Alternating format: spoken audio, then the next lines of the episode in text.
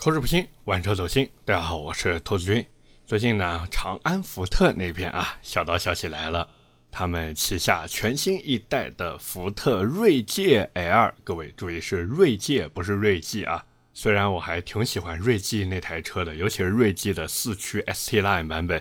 不过呢，今天我们不聊那个，我们聊锐界啊，一台主打七座，而且之前被这个断轴事件缠身的车子。那么新一代的福特锐界，这次应该叫福特锐界 L 呢？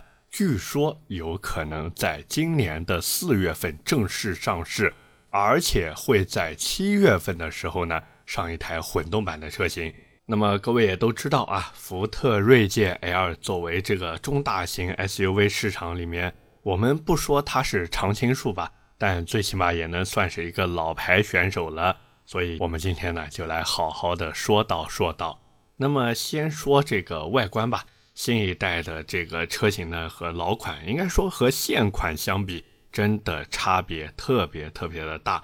那前脸那边啊，依旧是用了一套分体式大灯，但是这一次和别的厂商不一样的是呢，他们不仅有分体大灯，而且还有贯穿式的 LED 日间行车灯。我跟各位说，就这个一条灯带在前面，你远远的看上去，不知道的还以为理想又出新车了呢。那么除了这个灯以外呢，前保险杠这一次也是用上了黑色的装饰条，反正一个字就是一个宽啊。隔壁的零度看完都直呼内行，大哥还是你宽。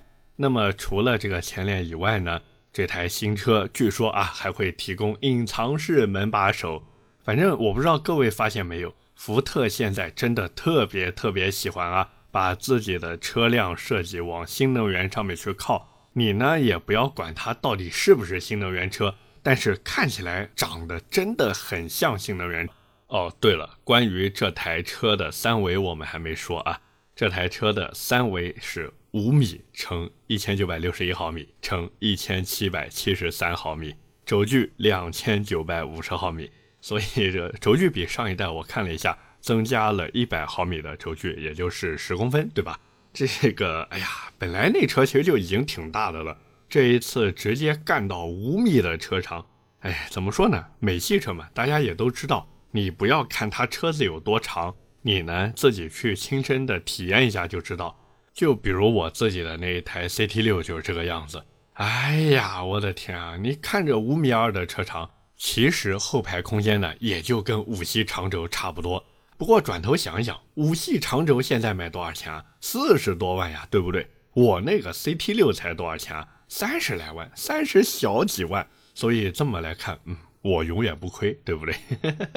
那么回到这个锐界 L 上面去聊啊，新车的内饰呢，其实并没有曝光。不过我觉得可以参考一下新款的探险者。像什么十二点三英寸的液晶仪表，还有那套二十七英寸的中控屏啊，这些呢大概率是会给配上的，甚至有可能会全系标配。因为福特现在这个内饰呢，我认为搞得还是可以的。但是可以的前提是什么？是它的屏幕千万不要点亮，尤其是仪表盘啊。我跟各位说，福特那个液晶仪表盘的 UI 界面做的是真的丑。我也不知道他们是这个工科思维作祟啊，觉得说，哎呀，反正这个对吧，我都给你液晶仪表盘了，里面这个 UI 界面能看就行了。但是拜托呀，你这个设计师你工科思维可以，我们消费者可不全是工科思维的呀。看看新一代的福特野马，那个双联屏做的多好看呀，是不是？学一学，不行抄一抄，都是自己家的东西，不用这么扭扭捏捏的，是不是？那么除此之外呢，就是动力啊。那聊到美系车，其实都要提一提动力。根据先前的一个申报信息来看呢，这台车还会用 EcoBoost 2.0T 发动机，以及一套 2.0T 加上电机组成的混动系统。反正就两个版本嘛，给大家选择。那个 2.0T 燃油版的最大马力呢，252匹；那个混动版本的最大马力275匹。反正这个美系车的这个动力输出看看就好，对吧？我那个野马，对吧？号称啊三百一十四匹马力，结果呢，我每次碰到小谢的 A 三五，我都要默默的把我的排气阀门关掉，悄悄的从他身边路过，哎，就不敢吱声，不敢张扬，没办法，人家那个动力输出跑的比我这还快那么多，所以这也是为什么美系车老想着大力出奇迹，没办法呀，这个变速箱调教跟不上呀。小排量涡轮机虽然马力做的也很大，但是对吧？它的变速箱是为大马力、大排量车型提供的，顺带才给这个小排量涡轮机用一用。所以这个，哎，没办法，没办法。那么聊到这边呢，其实关于这台新的福特锐界，基本上七七八八聊的就差不多了。简单来说呢，就是比以前更好看了，内饰呢也比以前更精致了。但是动力系统呢，你说它有变化吧？有，对吧？多了一个混动版本。那你说它没变化吧？确实也没有变化，还是那一套 2.0T 加 8AT 的组合。所以你说它是不是新瓶装旧酒呢？哎，这就要说到另一个小道消息了，或者也不能说小道消息吧，就是这台车呢和新蒙迪欧一样，都是特供车。不过我是觉得特供不特供呢都是小事儿，对吧？毕竟人家这个福特也有福特中国嘛。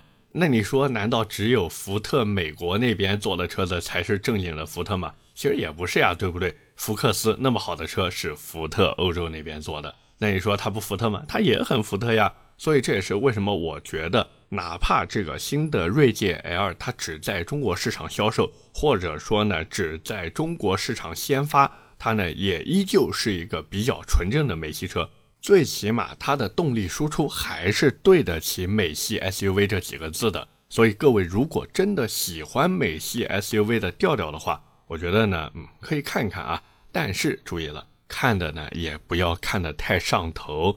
因为新款的这个福特锐界 L 呢，可能在福特眼里面觉得说，哎呀，我把这个空间又进一步做大了，对吧？而且我这个动力还那么强，我这个福特的品牌也不差，这个 差不差，对吧？大家也都知道，是不是？我呢就不用多提了。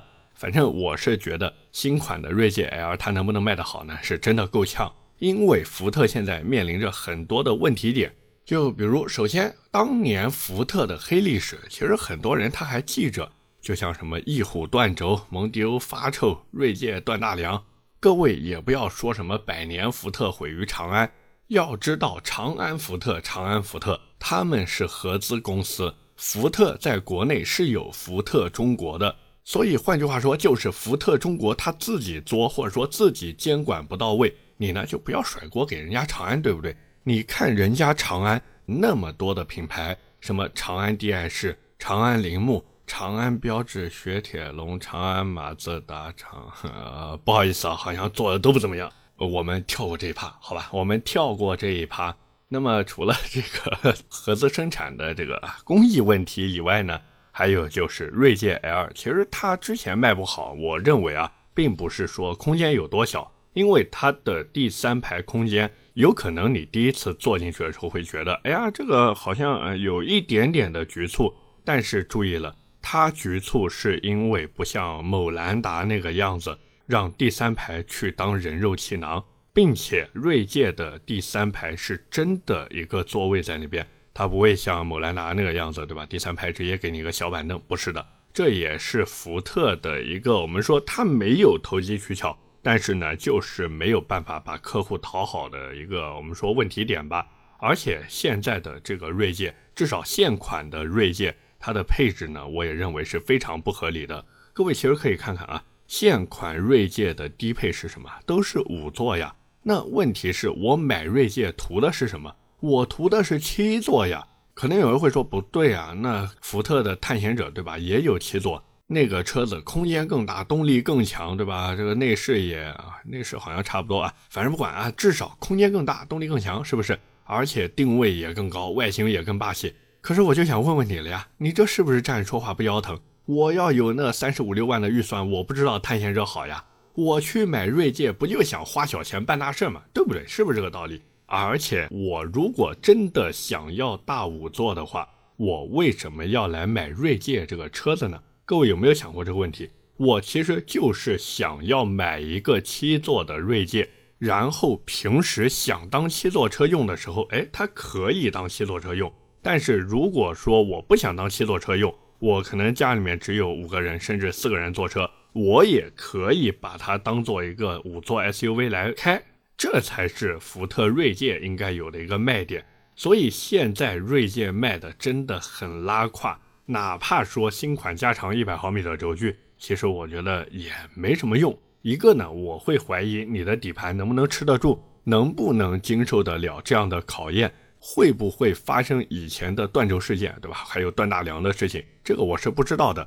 而且大家都知道你空间不错，都知道你动力好。但是我要的就是我刚才说的便宜，我要的就是一个更便宜的七座车。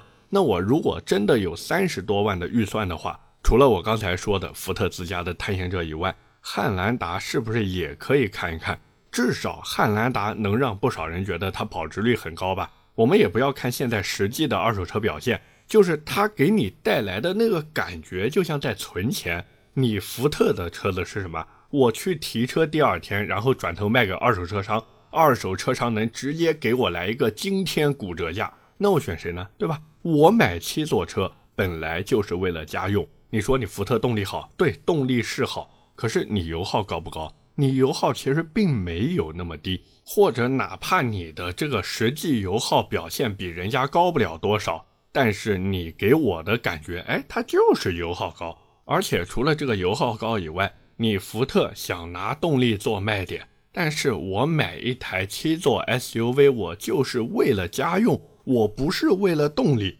甚至你给了我更好的动力，我自己心里面都要盘算盘算。因为在很多人眼里，或者说在不少人眼里，慢慢跑最起码还能安全一点，而且舒适度能高一点。你动力做的那么强，难道是想折磨后排的丈母娘吗？所以说白了。现在这个锐界，它最大的问题就是配置太复杂了。福特一定要精简配置，最好就是什么？你如果真的想保留五座的话，你就直接来一个标配五座，选配七座那一种。当然五座也就是装装样子，对吧？大家懂的都懂。那入门，对吧？来一个什么五座的两驱精锐，就对应现在的这个两驱精锐。然后呢，这个入门版也不要搞七座，甚至这个入门版都不生产。直接就是做做样子，拉低售价。网上呢，直接搞什么？直接搞一个两驱的豪锐型，分五座和七座。你呢也不要搞四驱了，买你这车家用的，有没有四驱不会影响他的决策。他们呢就图一个碗大料足，最后再来什么顶配的四驱 ST Line 也是一样，同配置下分成五座和七座，又能拉高 ST Line 的调性，又能让有四驱需求的人呢，哎，我来多花一点钱。因为这种客户他是愿意为你的这个机械素质买单的，当然这个 ST Line 配置肯定是要顶中顶的啊，最起码要看齐现款的顶配才行，否则人家真的没有理由来买这个 ST Line，各位说是不是？而且除了这些原因以外，他旗下是个车都在守价格，因为他们想要提升自己所谓的品牌力。可是我想问问各位了，你认吗？对吧？你认他提升这个品牌力的行为吗？或者你会认福特这个品牌吗？你觉得福特这个品牌摆在二零二三年的今天，它还能有多少的含金量？是不是这么个道理？那各位看看现款的福特锐界，就是现在还在卖的那个版本啊，卖多少钱？二十二点九八到三十点九八万，优惠多少？两万多块钱。二网那边我还问了一下，大概优惠三万多，那保险六千块，再加上购置税什么的。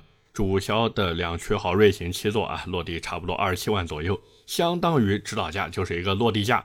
可能有朋友会觉得说，哎，这个还可以啊，对吧？指导价等于落地价。但是各位不要忘了，这个车子有一段时间优惠四万只是一个起步，所以这个，哎呀，福特呀，福特，我是真的衷心的劝你们好自为之，不要再守价格了。你这个守的，对吧？有什么用呢？是不是？你福特守价格，守价格，守到现在的结果就是没有一款车的销量能拿得出手。哪怕说新款蒙迪欧上市，现在月销大几千台，也是没有什么用的。因为客户想要的是便宜，而你福特想要的是靠价格去支撑你的品牌力，这两者是真的非常矛盾的。那最后就是什么？看谁先撑不住。各位也能看到，现在福特蒙迪欧。它的优惠也在慢慢慢慢往下放，所以我是真的劝福特不要想着去教育消费者，你呢要学会怎么去迎合消费者，而这边就不得不夸一下啊，这个洗浴王凯迪拉克真的是，哎呀，没有白洗，真的没有白洗，太懂怎么迎合顾客了。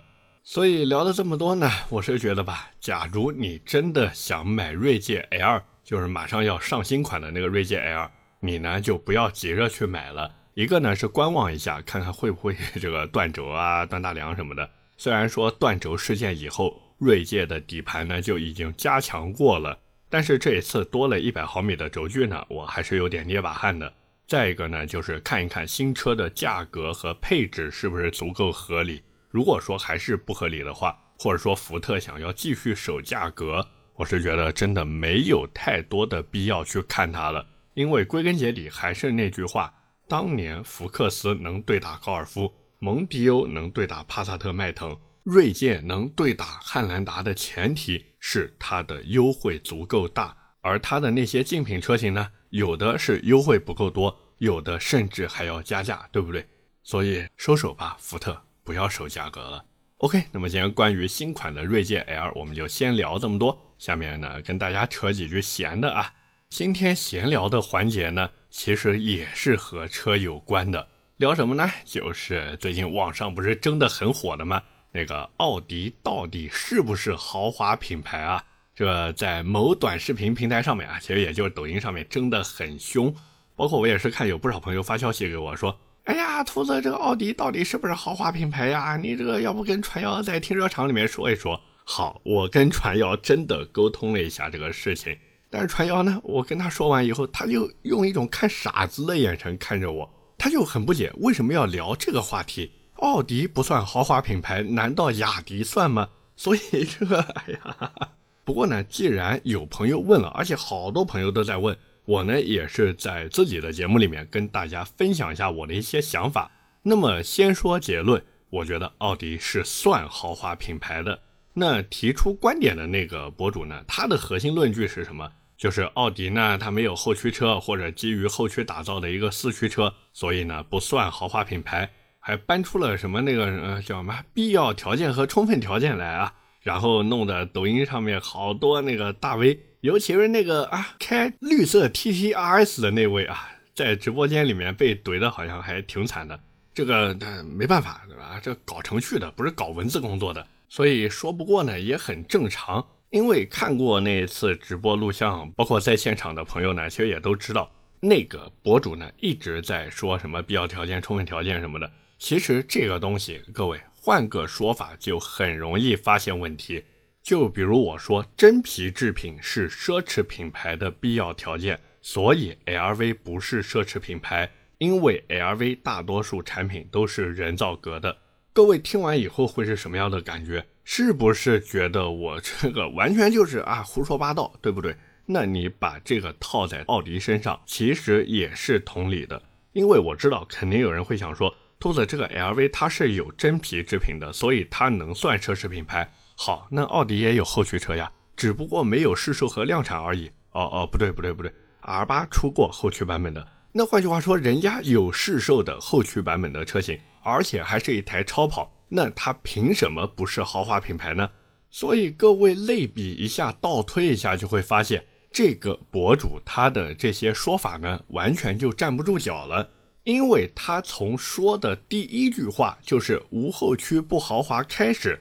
它就不是一个符合逻辑的一句话。换句话说，就是他把一个主观臆断，注意是主观臆断，当做了一个客观事实去进行一个表述。所以这就是为什么很多人在跟他对线的时候都会被他绕进去，因为说白了，他的这句话本身就是不成立的。那既然它是一个不成立的东西，我为什么还要去争辩呢？对不对？是不是这个道理？所以我是觉得根本就没有必要去争来争去，奥迪到底算不算豪华品牌？我认为豪华品牌的定义其实很简单，就是它能不能让你心甘情愿的多花一些钱去为它的产品买单。如果你愿意的话，那这玩意儿就是豪华品牌。各位可以琢磨琢磨是不是这么个道理。那你说奥迪这个牌子，哪怕说 A3 是一个精装版的高尔夫，A1 是一个精装修版的 Polo，Q7 和途锐，对吧？但是依旧有人愿意多花钱去买，甚至那些多花了钱去买它产品的人，还会在心里面产生一定的优越感啊。这个我们说的很直白了，就是买完以后我有优越感，我就觉得比一些人更加高级一些啊。那我觉得它就是满足一个豪华品牌的条件呀。这种东西其实就跟奢侈品是一样的，你不要指望奢侈品有多好用或者料子有多好，它就是给你卖个面子，对吧？就这么直白，它就是给你卖个面子。